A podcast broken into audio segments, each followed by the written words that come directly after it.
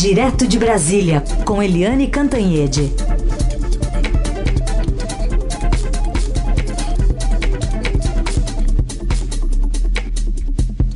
Oi, Eliane, bom dia. Bom dia, Raíssa e Carolina, ouvintes. Bom dia, Eliane. Vamos começar então com essa disputa política que virou a compra da vacina Coronavac pelo governo federal. Vamos ouvir o que disse o presidente Bolsonaro sobre o assunto ontem.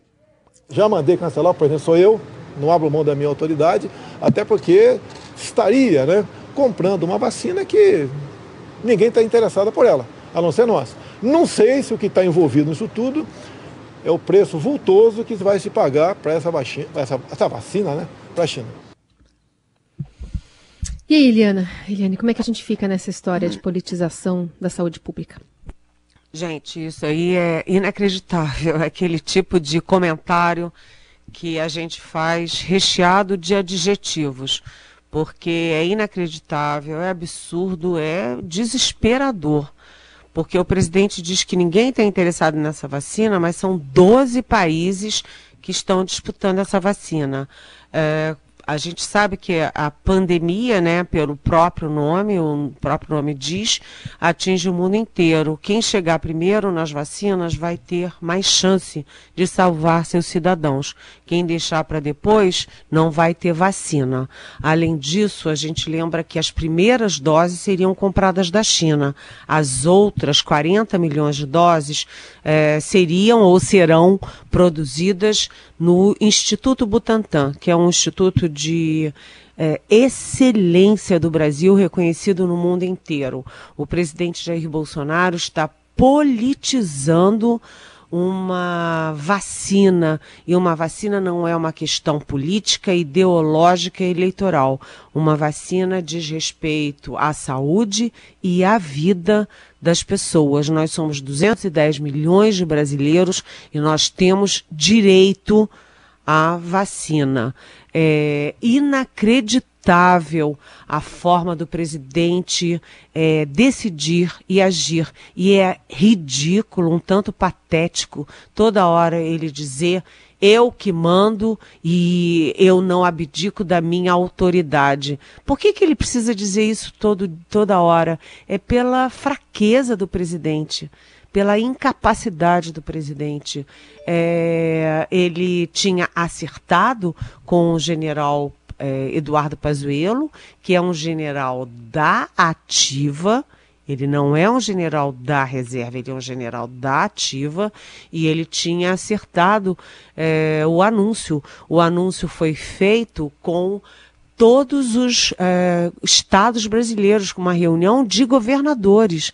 E, além disso, ontem eu conversei com o governador João Dória, governador de São Paulo, que estava em Brasília, e o governador é, me deu a cópia do ofício do Ministério da Saúde, assinado pelo Pazuello, oficializando uh, que o governo brasileiro estava interessado em comprar 46 milhões de, de doses. No ofício está especificado 46 milhões de doses da Coronavac.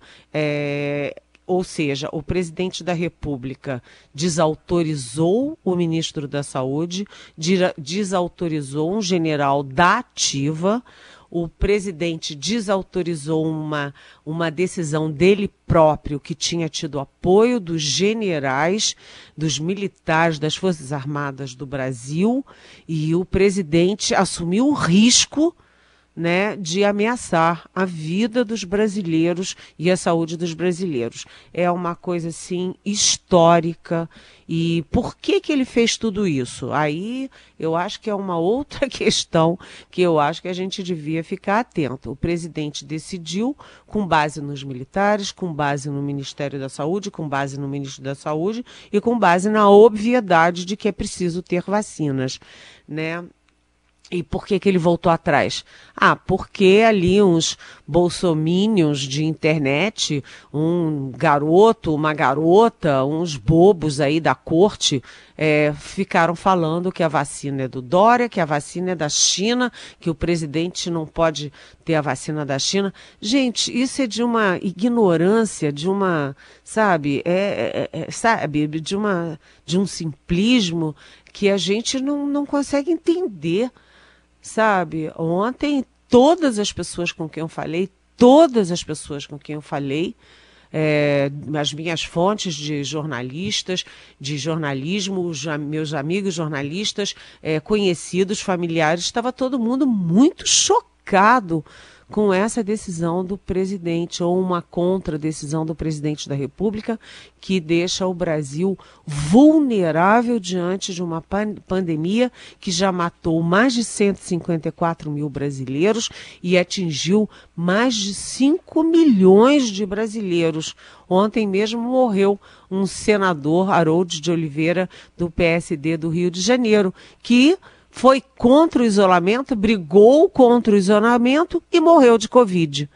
Então, as pessoas parecem que. Eu não sei o que é preciso para as pessoas entenderem a gravidade do problema e não sei o que é preciso para o presidente Bolsonaro entender que acima da vontade dele, acima daqueles é, bobos da corte, é, da internet e acima do interesse eleitoral dele está o povo brasileiro. Foi realmente um dia lamentável para o Brasil. Bom, vamos para o outro lado então da história. Você citou aí o governador de São Paulo, João Dória. Ele também falou sobre o assunto ontem. Ele disse que ainda espera um recuo da parte do governo, tem um prazo aí, mas está falando até em ao Supremo. Vamos ouvir o que disse o governador, Eliane, para você comentar. Vamos esperar pelo menos 48 horas. Se até sexta-feira não houver nenhuma medida de recuo por parte do governo federal para fazer aquilo que deve fazer, apoiar as vacinas, inclusive a vacina do Butantan, que é a vacina do Brasil, nós saberemos quais medidas poderão ser adotadas, seja por São Paulo, seja pelos governadores. Estão todos bastante entristecidos, para não dizer é, frustrados também. E aí, Eliane? É, sem contar que a rede vai ao Supremo Tribunal Federal também para obrigar o governo a comprar essa vacina agora, né? É, é, ontem eu conversei com o governador João Dória, que é o outro lado da moeda, é, e que também vai estar, está sendo muito acusado em Brasília de estar, tá fazendo, de estar tá politizando a vacina, está usando a vacina para fazer o contraponto aos erros do presidente Bolsonaro. Mas o fato é que essa viagem do Dória a Brasília já estava marcada com antecedência. Ele não veio aqui porque o presidente desautorizou o Pazuello e desautorizou a vacina. Ele veio porque já estava marcado mesmo.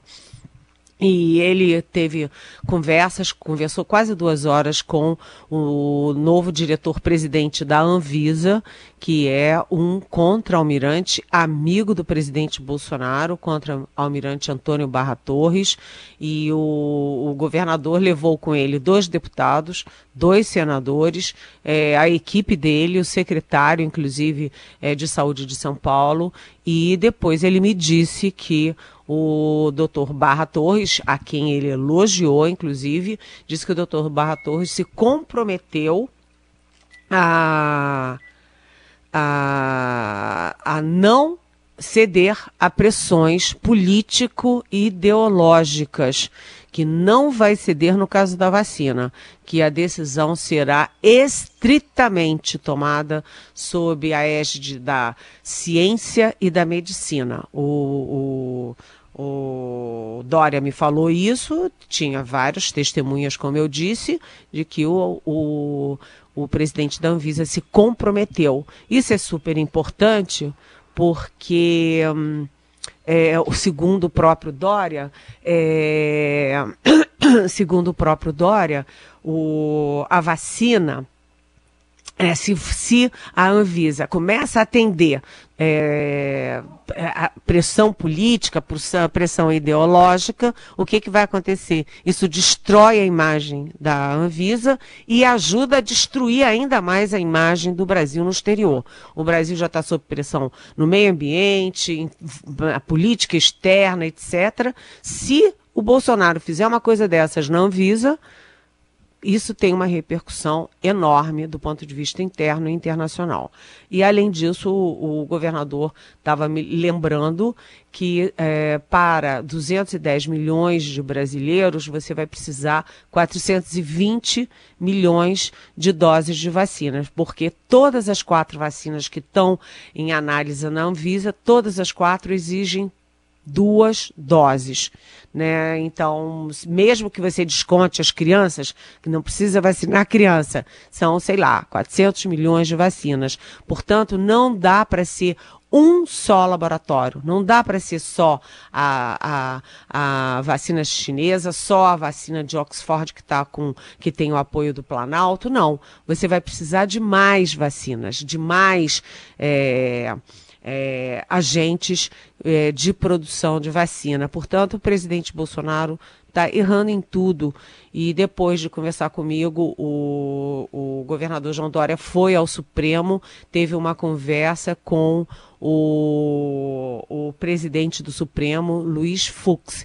E aí eu até botei no Twitter orelhas arderam, porque certamente eles conversaram. Nenhum dos dois me disse, mas obviamente eles conversaram sobre uma, corre uma, uma contra-reação, porque é preciso garantir a vacina dos brasileiros. Se o presidente da República está mais preocupado com o interesse eleitoral dele e com a turminha dele da internet, os outros poderes têm que agir e têm que garantir. Tanto que, além do judiciário, também o legislativo já toma a, atitudes para tentar é, trazer um pouco de bom senso a essa situação. Gente, foi muito grave, muito grave, e a gente sabe que isso é, tem um efeito é, no debate político e tem um efeito também na imagem do presidente. Não é possível que as pessoas não vejam o erro que o presidente comete porque está ouvindo o Chiquinho e a Mariazinha da internet. Não se faz política pública e não se cuida da saúde dos cidadãos e da vida dos cidadãos ouvindo o Chiquinho e a Mariazinha da internet. Nessa linha, tem duas perguntas aqui, Eliane. Uma da, do Jonas Vargas de Viçosa, Minas Gerais, que é Alguém ganha alguma coisa com essa birra do presidente Bolsonaro, né, que, que fica puxando para lá e para cá, São Paulo e China? E a outra da Mariana, ao impedir o acesso da população brasileira a uma potencial vacina, ao não incluir a dose num programa nacional de imunização, quais medidas legais estaria submetido o presidente da República? Oi, Jonas. Oi, Mariana. Bom dia, bem-vindos. Bem, a primeira coisa é isso, é que os governadores estão indignados e aí não é o João Dória, é o João Dória do PSDB, é o Flávio Dino do PCdoB, é governador do PP, do PT, é, aí a, a reação não é ideológica nem partidária. Os governadores estão indignados, porque, obviamente, se não tiver vacina, isso vai cair no colo dos governadores. Os governadores não vão ter vacina para entregar para suas populações. Então, Mariana e Jonas, é, ninguém ganha com isso. Né? Inclusive o próprio presidente Bolsonaro perde muito porque fica tão evidente, né? a cabeça, a alma do presidente numa decisão dessas e a população perde e os governadores se mexem, está todo mundo se mexendo e buscando ajuda no executivo, no legislativo e no judiciário, já que o executivo está todo contaminado pela ignorância do presidente, pela, é, pelo negacionismo do presidente. Agora, um outro fator é que os militares também não gostaram. É, eu andei conversando ontem acessoriamente nessa área. Os, o pessoal da Ativa ficou muito perplexo com tudo isso, como o resto do Brasil inteiro. Portanto, é, Jonas, Mariana, é, vai, vai, o que está se configurando é uma reação da cidadania, do legislativo, do é, judiciário, de parte do executivo e fortemente de governadores e prefeitos. Essa situação não vai poder continuar assim. Agora, a grande pergunta que não quer calar é o general Pazuello, até quando um general da ativa, o general Eduardo Pazuello, vai admitir essa subserviência às decisões erradas politizadas do presidente da República.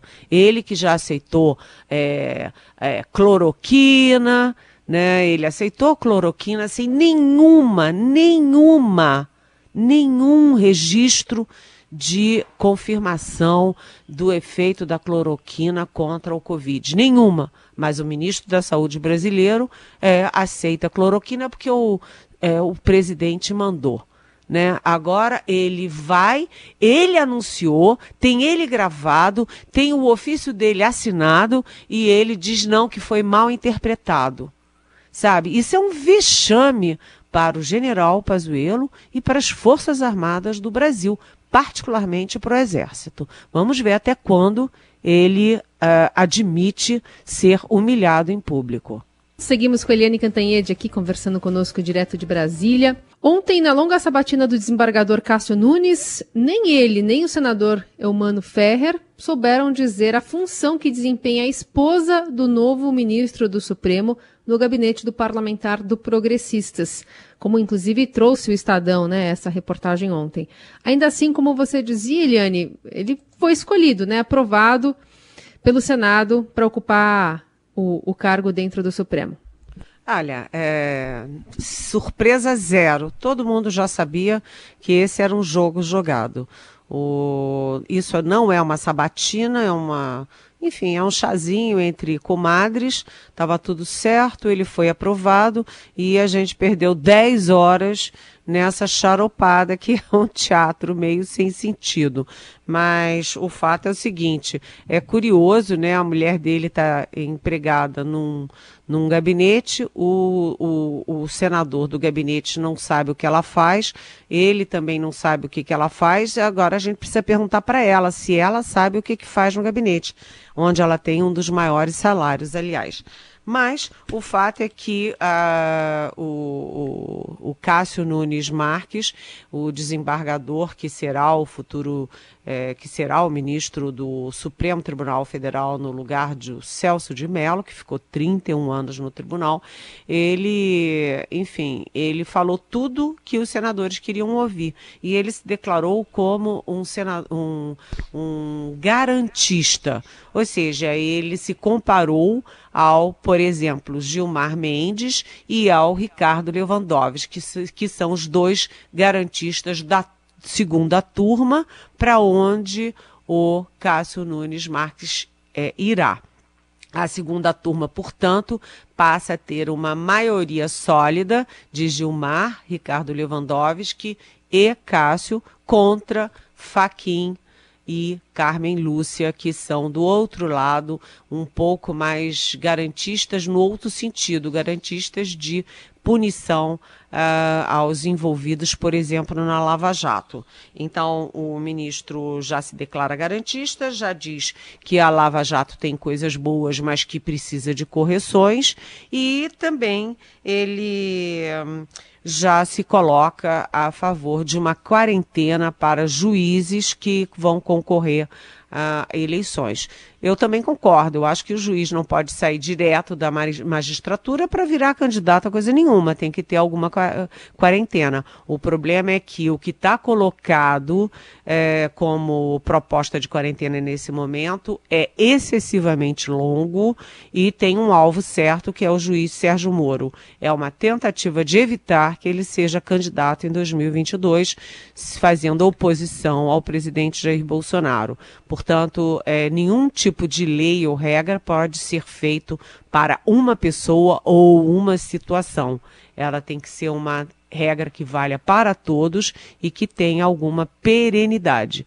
Mas, enfim, é, não houve surpresa nem na aprovação, nem na atuação pífia dos senadores, nem nas respostas muito bem treinadas do novo é, ministro do Supremo. Agora é só marcar a posse e pronto, ele vai ficar lá 27 anos. E sobre o senador Chico Rodrigues, Eliane, além do dinheiro na cueca, surgem outras provas, né?